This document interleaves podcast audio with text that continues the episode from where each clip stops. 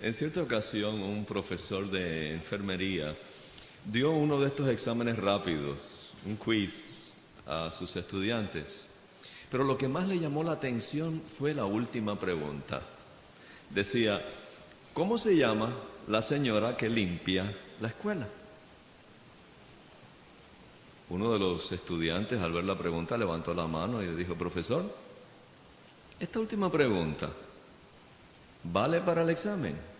Él dijo, oh, definitivamente vale para el examen.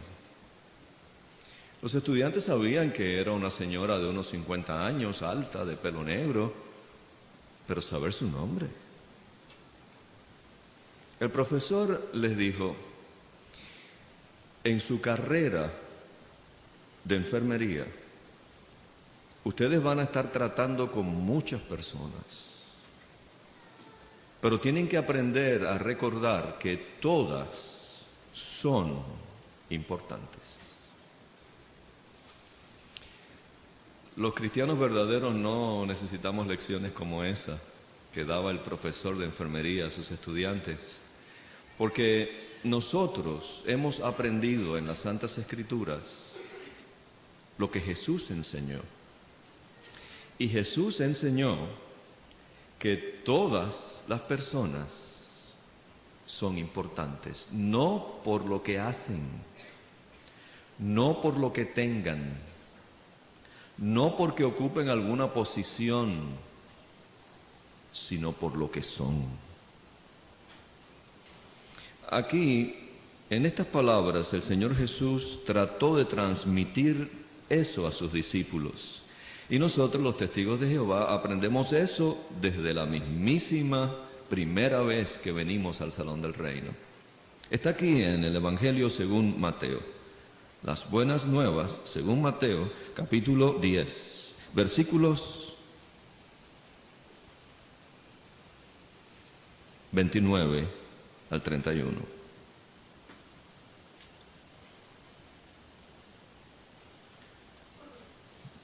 No se venden dos gorriones por una moneda de poco valor. Sin embargo, ninguno de ellos cae a tierra sin el conocimiento de su Padre.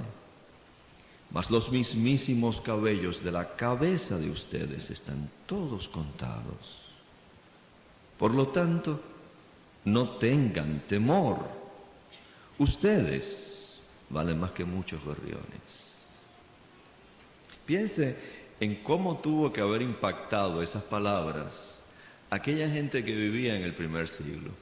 En un tiempo en que realmente la gente común no tenía importancia para los gobernantes, donde los ricos y los poderosos hacían caso omiso de la demás gente, los humillaba, los maltrataba. Y ahora Jesús dice que el amor del Padre Celestial es tan cabal hacia la gente que inclusive sabe cuántos cabellos hay en nuestras cabezas, ilustrando que se interesa profundamente en nosotros, en nuestras circunstancias y en nuestras necesidades. ¿Cuántas veces vio Jesús quizá en el mercado a las mujeres pobres que contaban sus moneditas para ver ¿Cuántos gorriones podrían comprar para una comida? Los desplumaban, los picaban en pedacitos y le insertaban un palito, hacían una brocheta de estos gorriones. Eran animales que tenían muy, muy poco valor, eran pajaritos que se compraban dos por lo que sería hoy una moneda de cinco centavos. Pero Jesús dice, ustedes valen más que muchos gorriones. Igual que el Padre Celestial sabía hasta el gorrioncillo del campo que caía, Él amaba a cada uno de sus siervos. Pero para ilustrarlo todavía más, y ver lo poderosa que era esta ilustración en la gente de su día, en cierta ocasión Jesús repitió una ilustración muy parecida, pero lo que dijo contrasta con lo que dijo en esta ocasión. ¿Quieren acompañarme, por favor, a buscarla en el Evangelio según Lucas, el capítulo 12, versículos 6 y 7, y comparar lo que Jesús dijo ahí con lo que dijo en Mateo 10, 29 al 31? ¿Pudieran ustedes ver la diferencia? Vamos a ver cuántos de ustedes pudieran verla. Lucas, capítulo 12, versículo 6. se venden cinco gorriones por dos monedas de poco valor. ¿No es verdad? Sin embargo, ni uno de ellos está olvidado delante de Dios. Pero hasta los cabellos de la cabeza de ustedes están todos contados. No tengan temor. Ustedes valen más que muchos gorriones. Eh, vamos a ver, ¿cómo están las matemáticas? Ustedes las amas de casa que compran. ¿Vieron la, la diferencia entre lo que dice en Mateo capítulo 10? Dice que se compran dos gorriones por una moneda. Entonces, ¿cuántos gorriones se compran con dos monedas? Deberían ser cuatro, ¿no? Pero ¿por qué dice Jesús que se compran cinco con dos monedas? Bueno, en Puerto Rico tenemos una palabra que también la hay en diferentes lugares. Cuando algo se da extra, de contra, decimos en Cuba. De ñapa, decimos en Puerto Rico. El quinto gorrión no valía nada. Era regalado. Tampoco valor tenían estas avecillas que con una moneda se compraban dos y con dos monedas se compraban cinco.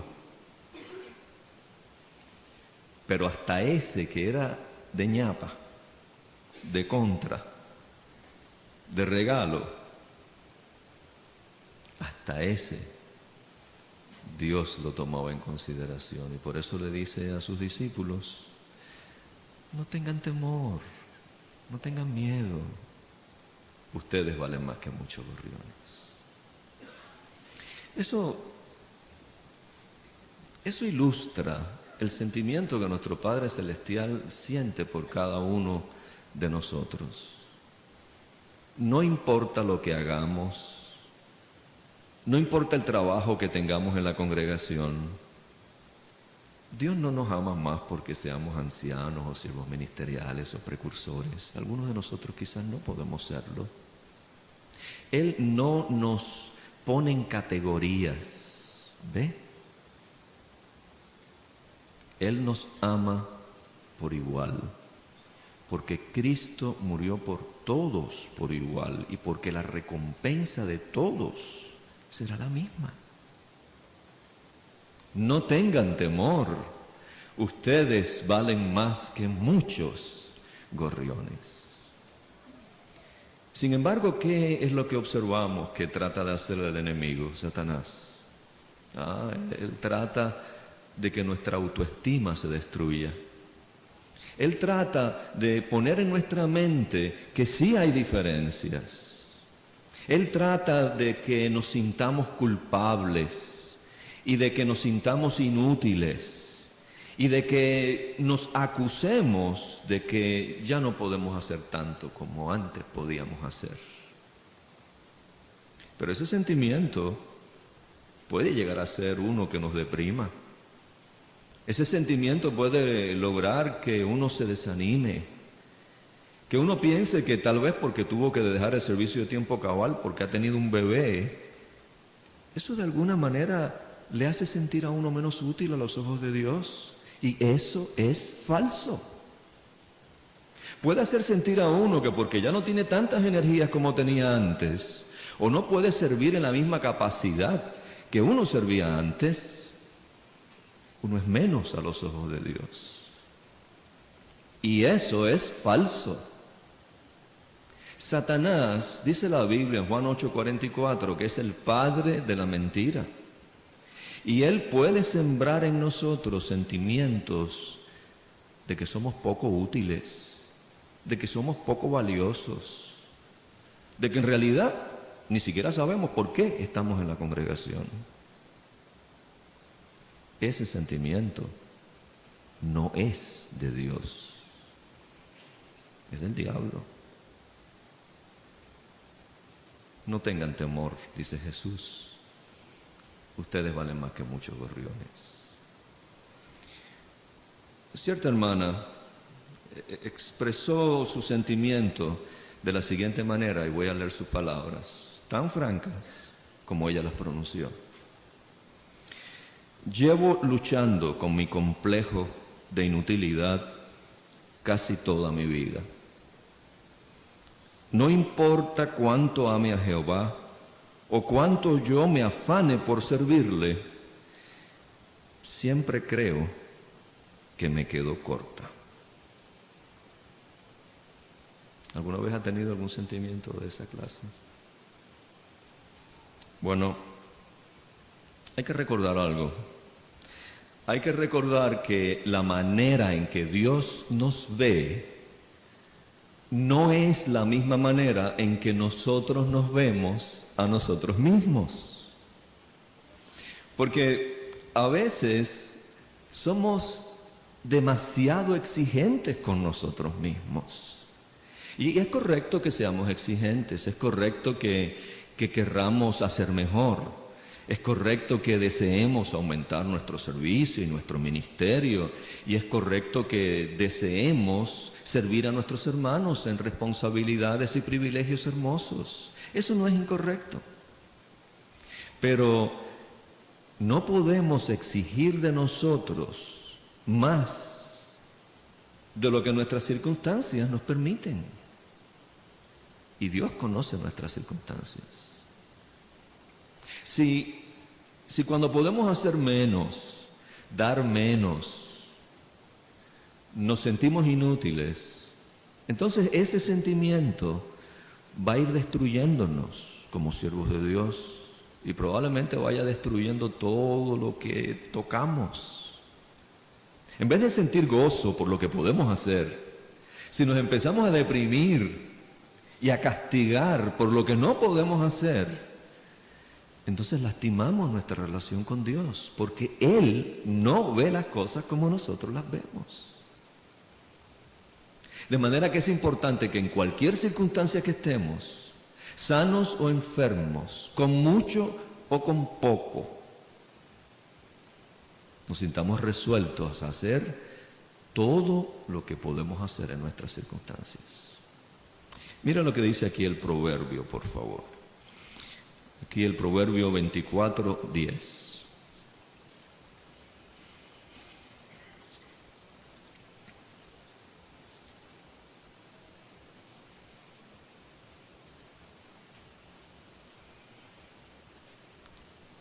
¿Te has mostrado desanimado en el día de la angustia? Tu poder será escaso. Si, si, si nos desanimamos en el momento en que tenemos que ser fuertes, y en el momento que tenemos que ser fuertes no es cuando ya somos fuertes, porque cuando somos fuertes y nos sentimos fuertes, pues se nos nota, ¿verdad? En todo lo que hacemos y cómo lo hacemos. Hay veces en nuestra vida que estamos en nuestras altas, como que todo parece que nos va bien, como que nos sentimos satisfechos y contentos con lo que hemos logrado, aunque todavía queremos progresar, pero hay veces que parece todo lo contrario, que como que todas las todos los problemas, todas las tensiones como que nos caen de repente, como de golpe. Y entonces podemos tender a, a soltar, a desanimarnos, a pensar que quizás nos está pasando esto porque no estemos haciendo las cosas bien. No, mis hermanos. Jesús hizo las cosas bien. pero fue torturado por Satanás el diablo, emocional y físicamente cada vez que él pudo. Y lo hizo en los momentos débiles de Jesús, como cuando estaba ayunando. Y Satanás va a hacer lo mismo con nosotros. Pero si nos desanimamos, entonces, ¿qué va a pasar con nuestra fuerza? ¿Qué va a pasar con nuestro poder? Dice la Biblia, será escaso. Por lo tanto, una de las trampas que tiene Satanás es el desánimo. El desánimo hace que algunos hombres y mujeres fieles y buenos pierdan el gozo por servir. El desánimo hace que jovencitos y jovencitas nobles de buen corazón pierdan el deseo de seguir luchando porque quizás han perdido algún privilegio, porque quizás no se le asigne alguna responsabilidad que usted quisiera tener. Quizás usted está capacitado para servir como un superintendente, pero no ha sido nombrado para eso. Está desanimado. Entonces su poder será escaso. O quizás usted todavía no puede ser un precursor regular y eso es lo que usted quisiera hacer. Bueno, espere. Continúe sirviendo y trabajando. Quizá usted quiere ir a Betel, pero tal vez no tiene la edad para llegar a Betel. Pero cuando tenga la edad, ¿va a calificar? Entonces siga trabajando. No se desespere, no se desanime, porque entonces nuestra fuerza, nuestro poder será escaso.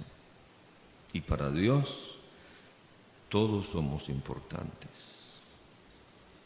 Recuerda cuando Jesús dice en Mateo 22, 39, tienes que amar a tu prójimo como a ti mismo.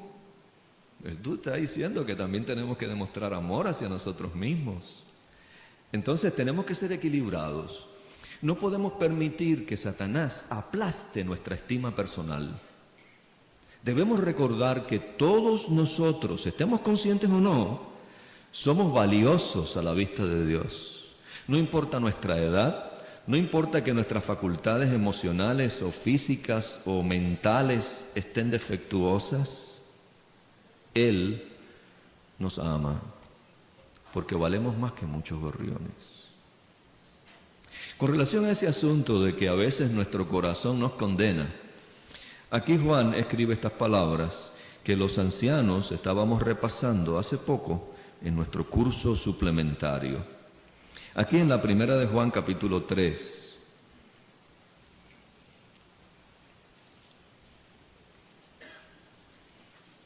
El versículo 20.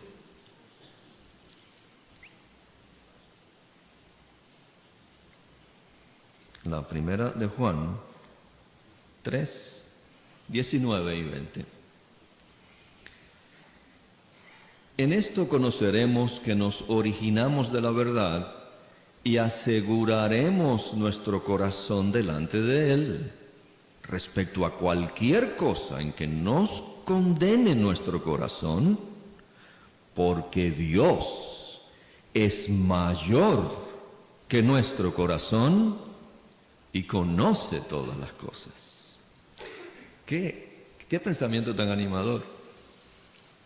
Puede ser que nosotros nos sintamos de poco valor, Puede ser que no estemos sirviendo donde nos gustaría servir.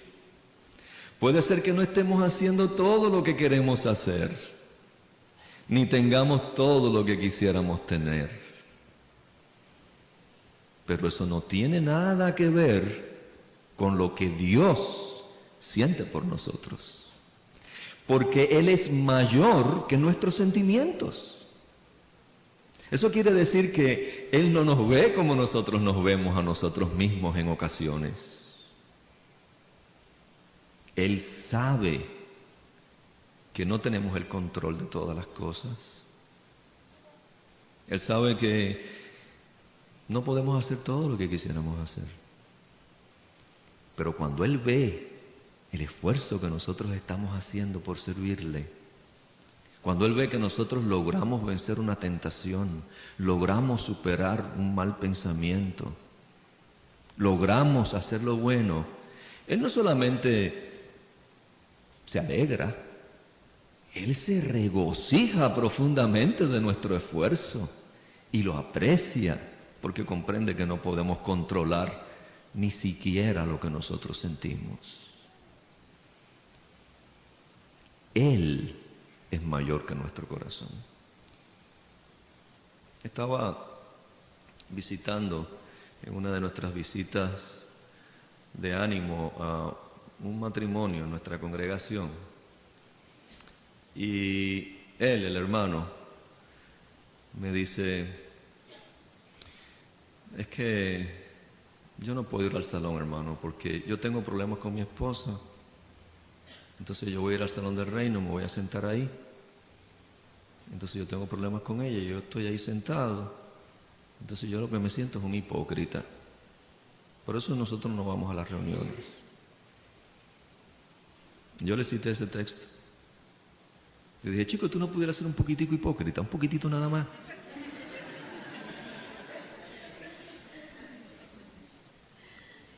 Porque fíjense, hermanos, el corazón de él lo condena. La situación que tiene con su esposa no está bien. Ellos tienen mucho que trabajar. Pero entonces, como él se siente condenado, pues la solución es no ir al salón. Pero es que eso no va a ayudar. No, haga un esfuerzo y vaya con su esposa al salón del reino y siéntese ahí. Puede ser que se sienta poquitito hipócrita, pero las cosas que escuche allí, las oraciones de los hermanos, los comentarios de los hermanos, eso van, van a llegar al corazón. Ahí hay veces que uno tal vez ni, ni piensa que algo que dijo llegó al corazón de alguien, pero Jehová sí lo sabe. Y cuando las cosas llegan a nuestro corazón, poco a poco podemos trabajar con los problemas. Es verdad que los problemas entre esposos, igual que los problemas entre los hijos, nos lastiman mucho. Mientras más cercana es la relación, más nos lastiman los problemas, ¿ves? Los sentimientos. Y eso es natural. Pero si no nos esforzamos por superar esos sentimientos de derrota, si nos rendimos y ahora pensamos que como nosotros nos sentimos así, eso es lo que Dios piensa de nosotros, es un error. Dios no piensa eso de nosotros. Porque Él no permitiría que fuéramos sus testigos si no fuera porque Él sabe que podemos servirle con lealtad. La Biblia dice que nadie puede venir a Dios a menos que Él se lo permitiera. Y por eso estamos aquí. De manera que dice aquí Juan, en el versículo 19 que tenemos que asegurar nuestro corazón delante de Él. ¿Y cómo uno asegura su corazón delante de Dios? Pues mire, ustedes no solamente tienen que escuchar estas palabras, sino que tenemos que convencernos de estas palabras. O sea, tenemos que convencernos de que no es simplemente algo lindo que se está diciendo, no se está diciendo simplemente para animarnos, porque es que estamos desanimados. No, no, no, no, no. Estamos hablando de una verdad pura, una verdad que enseña la Biblia. Tan verdad como que Dios existe. Y es que Dios nos ama. Dio la sangre de su Hijo Jesús por nosotros.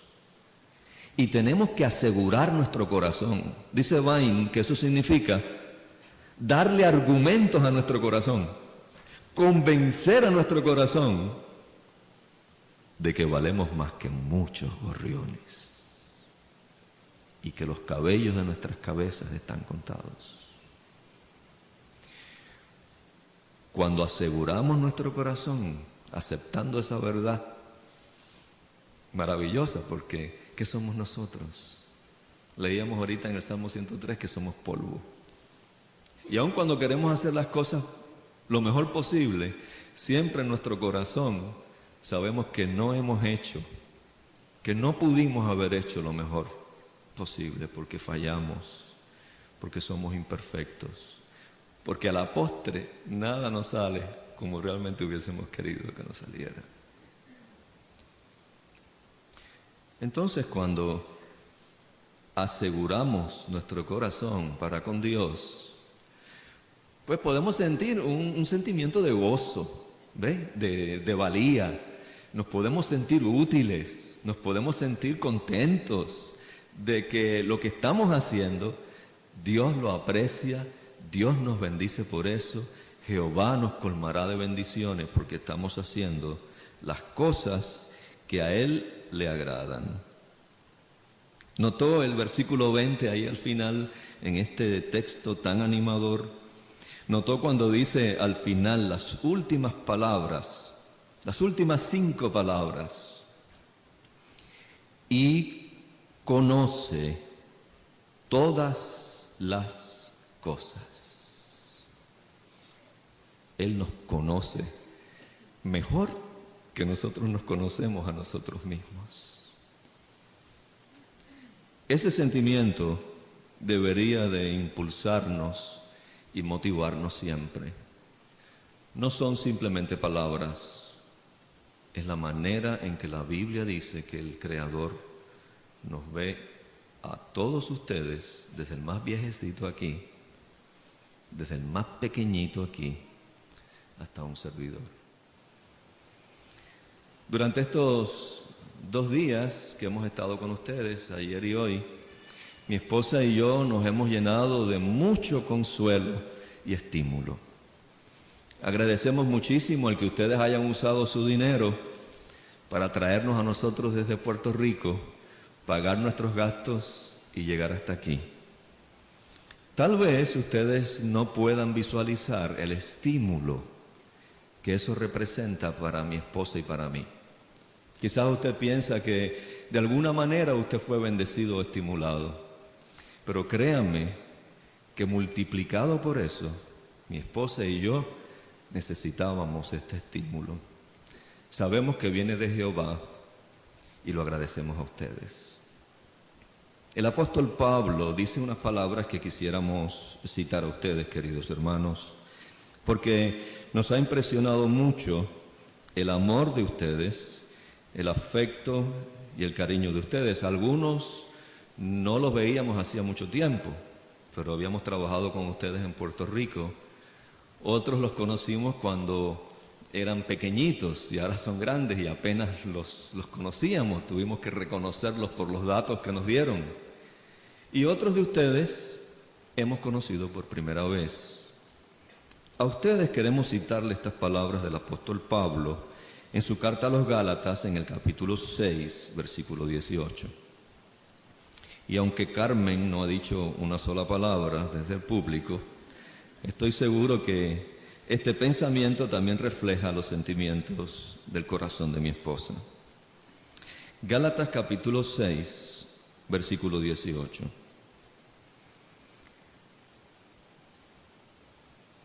Que la bondad inmerecida de nuestro Señor Jesucristo esté con el espíritu que ustedes manifiestan, hermanos. Amén. Que Jehová les cuide, les recompense y nos vemos pronto.